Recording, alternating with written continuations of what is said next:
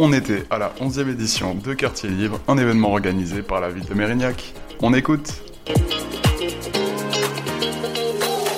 On est en direct de Quartier Libre et je suis avec Valentin Michaud de Côté Sciences et Espace. Alors, euh, qu'est-ce que tu fais aujourd'hui du coup à cet événement? Qu'est-ce que vous proposez euh, sur votre stand? Alors, nous, on est venu aujourd'hui avec deux stands à proposer euh, dans le cadre de Quartier Libre. On a un premier stand sur l'analyse sensorielle, donc de solliciter un peu nos cinq sens, de pouvoir jouer avec la vue, donc comment tromper le cerveau par la vue, l'odorat, le goût et le toucher, pour pouvoir se rendre compte qu'en fait, bah, tout ça, on pense savoir s'en servir, mais pas nécessairement comme il faut. Donc, l'idée, c'est de se rendre compte, et notamment auprès des jeunes, que bah, ça fait partie de la vie d'utiliser ces, sens-là et que bah, on peut jouer avec et en apprendre davantage euh, dessus.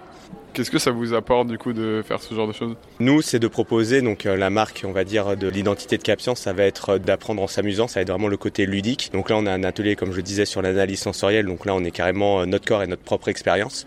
Et puis justement, pour compléter cette activité-là, il y a un autre stand juste à côté qui est sur le corps humain, donc tout ce qu'on ne voit pas, donc ce qui va être les os, les muscles, les ligaments, les tendons, les organes internes, tout ce qui va être lié à la digestion, pour comprendre comment ça fonctionne grâce à des écorchés et à des petites maquettes à recomposer justement pour se rendre compte que bah, c'est pas de la magie en fait ce qui se passe à l'intérieur du corps, mais qu'il y a une belle mécanique euh, interne et que bah, c'est bien aussi d'en prendre soin. En dehors de ce festival, du coup, est-ce que à Capscience vous proposez euh, des choses particulières pour euh, les jeunes? Euh, Nous, c'est l'un de nos publics cibles, même si notre public c'est tous les publics. Voilà, c'est juste que les approches, les thématiques vont différer les unes des autres suivant la mission, le cadre, le format et parfois même le sujet. Donc ça va être vraiment nous notre savoir-faire va être là-dedans d'essayer de trouver la bonne ressource à déployer au bon moment auprès du bon public pour pouvoir avoir une interaction avec eux, pour pouvoir tout simplement les aider à la compréhension du monde, qui est un de nos objectifs, donc dans celui de demain, mais celui aussi actuel. Et ça peut être sur des choses très palpables du quotidien, à des choses peut-être un peu plus euh, projetées dans l'avenir aussi. Voilà, comme le climat notamment avec notre exposition spectacle qui va finir en mai notamment. Vous avez d'autres exemples d'expositions précises justement consacrées un peu plus aux jeunes? Pour les jeunes, après on va avoir surtout des formats d'activité puisque le format exposition c'est quand même un format qui est engageant, c'est-à-dire qu'on ne sait pas trop dans quoi on s'embarque, surtout qu'avec les structures jeunesse, en fait, c'est d'abord elles qu'il faut convaincre à venir pour pouvoir venir avec des jeunes, pour pouvoir en faire la meilleure promotion possible et leur garantir qu'ils vont passer un bon moment. Voilà, nous, c'est vraiment notre challenge. Donc, euh, c'est en deux étapes. C'est on va d'abord, euh,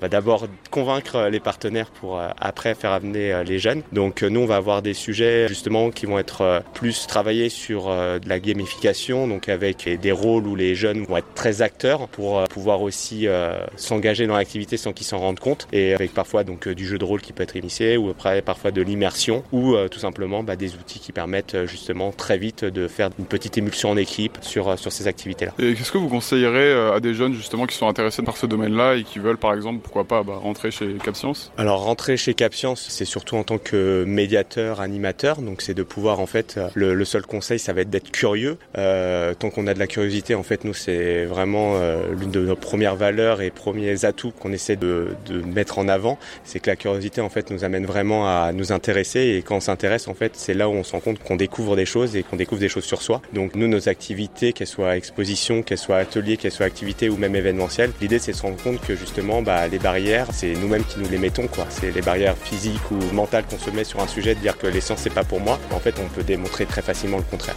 Merci beaucoup. Avec plaisir. You talk. You talk. You talk.